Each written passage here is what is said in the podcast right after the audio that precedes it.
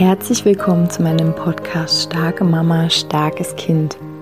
Mein Name ist Julia Singer und ich helfe dir, dich und dein hochsensibles Kind besser zu verstehen, herausfordernde Situationen mit deinem hochsensiblen Kind zu bewältigen und deinen eigenen Weg in Balance, Liebe und Kraft zu finden. Hallo meine Lieben, herzlich willkommen zu dieser letzten Podcast-Folge in diesem Jahr. Schön, dass du einschaltest. Vielleicht ist bei dir schon das neue Jahr, wenn du sie hörst. Ich möchte gerne heute einen Impuls zum Thema Selbstvertrauen dalassen. Für mich ist jetzt gerade eine ganz besondere Zeit sozusagen, also in diesem Weltgeschehen, in dem wir uns gerade befinden, in dem jeder von uns also aus meiner Warte mehr denn je eingeladen ist, sein Selbstvertrauen zu stärken, sein Selbstbewusstsein zu stärken. Und vielleicht siehst du diese Begriffe auch genauso wie ich sie sehe. Vielleicht hast du dafür genau dieses Verständnis. Ähm, wenn nicht, dann möchte ich dich einladen, deinen Blick vielleicht ein bisschen zu öffnen. Also wenn es mit dir in Resonanz ist, ist ja mit allem, was ich hier sage, Ne, wenn du fühlst, interessant, spannend, toll, dann genau lade ich dich ein, äh, deinen Blick dafür zu öffnen oder dein, dein Geist. und zwar, also für mich war das früher immer so und ich glaube, ähm, es ist für viele Menschen heute noch so, dass wenn man über Selbstbewusstsein und Selbstvertrauen spricht, man sich sehr auf das Äußere fokussiert. Mit Äußerem, ähm, wann ich, immer ich das sage, meine ich, dass also wir, es gibt uns mit unserem Innenleben und es gibt die Welt um uns herum. Und natürlich äh, wirkt alles gegenseitig aufeinander. Die äußere Welt wirkt auf unsere innere Welt, unsere innere auf die äußere. Und mit, wenn ich sage im Außen, meine ich halt alles, was uns umgibt. Und dieser klassische, dieses klassische Verständnis von Vertrauen, Selbstvertrauen und Selbstbewusstsein ähm, bezog sich, wie gesagt, für mich früher immer so darauf, wie wirke ich im Außen? Wie sehr bin ich fähig, mich im Außen zu bewegen, mich zu, mich auch darzustellen, ähm, zu sein? Ne? Wie, wie sehr kann ich auch bestehen in dieser Welt? Wie sehr kann ich ähm, kann ich überzeugen. Also ne, für mich kommt dieser Begriff, kommen diese Begriffe mit so einer Dynamik daher. Früher. Und ganz oft gibt es auch Anfragen ähm, von Müttern, die dann sagen, ja, ich würde gern mein Kind mehr, ich würde ihm gern mehr Selbstvertrauen geben, ich würde ähm, gerne, dass er mehr, dass er oder sie selbstbewusster sind. Und es zeigt es ja, dass wir also wollen, dass unser Kind eine ganz bestimmte Positionierung einnimmt, um im Außen zu bestehen. Also niemand wirklich, also ganz, ganz selten wenn äh, eine Mama eine Anfrage an mich stellt, dann schreibt niemand, ich würde gern, dass mein Kind glücklicher ist. Also wirklich. ne? Also es geht immer darum, wie kann mein Kind mutiger sein? Wie kann mein Kind ähm, mehr Leistung bringen? Wie kann mein Kind ähm, ja, stabiler sein? Ähm, obwohl das ist schon dann fortgeschritten, aber wie kann es gut sein in der Schule? Also es geht immer sehr darum, wie kann mein Kind in der Außenwelt bestehen? Wie kann es mithalten? Wie kann es dem Leistungsdruck gewachsen sein? Und ich möchte dich gerne einladen, mal den Fokus zu verändern. Weil die wahre Veränderung kommt nicht von außen nach innen, sondern die wahre Veränderung kommt von innen nach außen.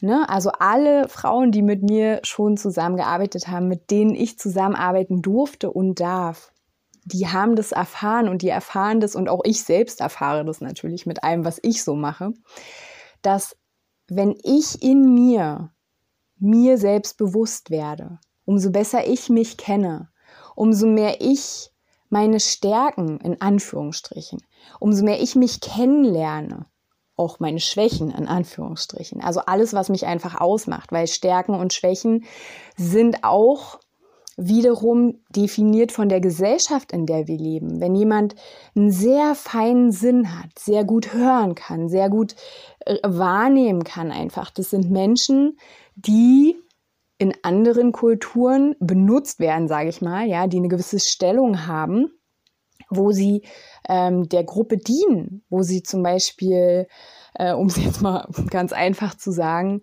ähm, wo sie ähm, ja Ausschau halten, wo sie die Gruppe im Blick haben, wo sie einfach für die Gruppe da sind oder auch ähm, ne, hochsensible Tiere gibt es genauso wie hochsensible Menschen. Das sind die Tiere, die ähm, die, ich, mir fällt das Wort nicht auf, ein, ich meine nicht lauern, sondern die einfach Ausschau halten, ob es Feinde in der Nähe gibt. Also, ne, so viel mal zu dem Thema Stärken und Schwächen. Also umso besser ich mich selbst kenne und auch einordne, dass vielleicht die Dinge, die als Schwäche deklariert werden, ähm, in der Schule, im Kindergarten, in der Gesellschaft, dass die vielleicht gar keine Schwäche sind. Ne, dass ich bis jetzt vielleicht noch nicht gelernt habe, damit ähm, so umzugehen, dass, ähm, dass es mir, dass es ein Potenzial für mich ist und dass es auch ein Potenzial für andere ist. Ich habe wirklich sehr, sehr lange meine Sensibilität ähm, abgetan, habe gesagt, Mann, ich wäre auch gern so hart und ich wäre auch gern so, dass mir alles egal ist.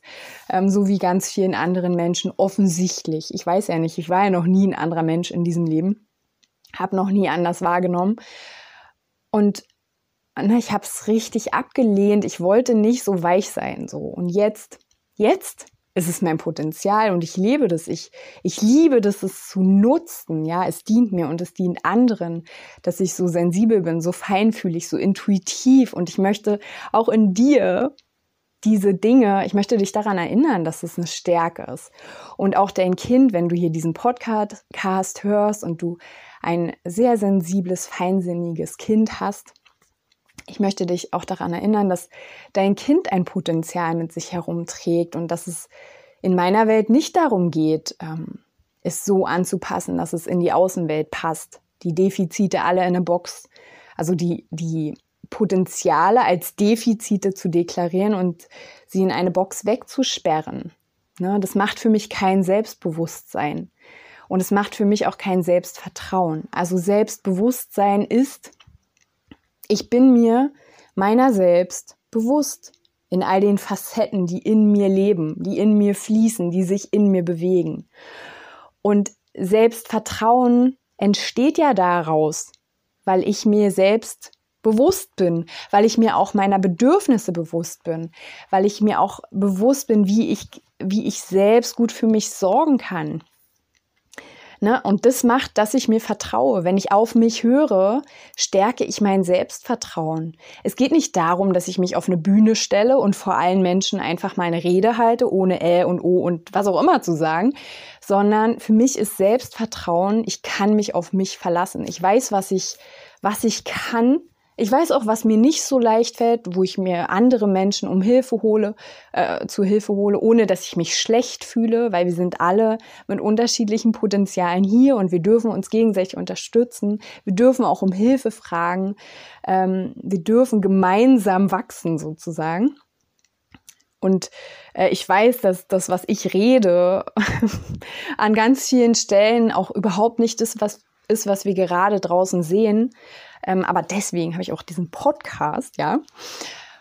Und dieses Selbstvertrauen in uns zu kultivieren, dadurch, dass wir uns selbst, unserer selbst bewusst sind.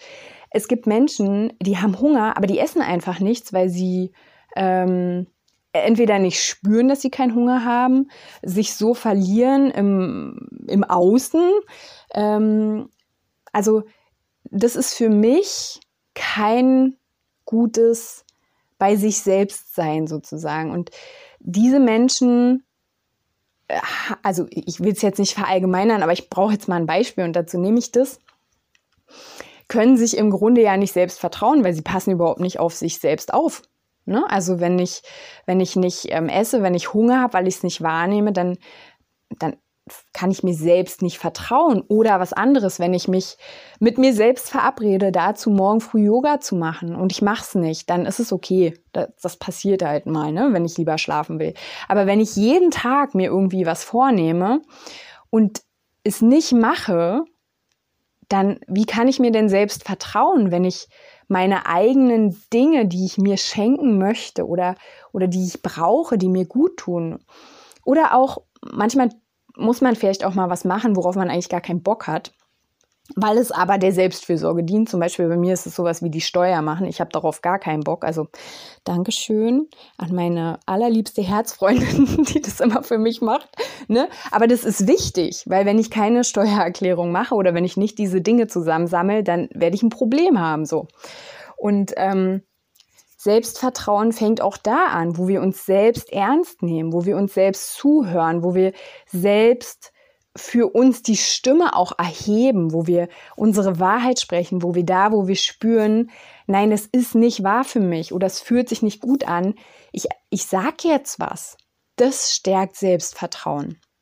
Und das ist für mich wahres Selbstvertrauen und nicht, ich passe mich an, ich bin möglichst genauso wie alle anderen, ich funktioniere gut, indem ich acht Stunden am Tag einfach nur auf dem Stuhl sitze und zuhöre und nicke.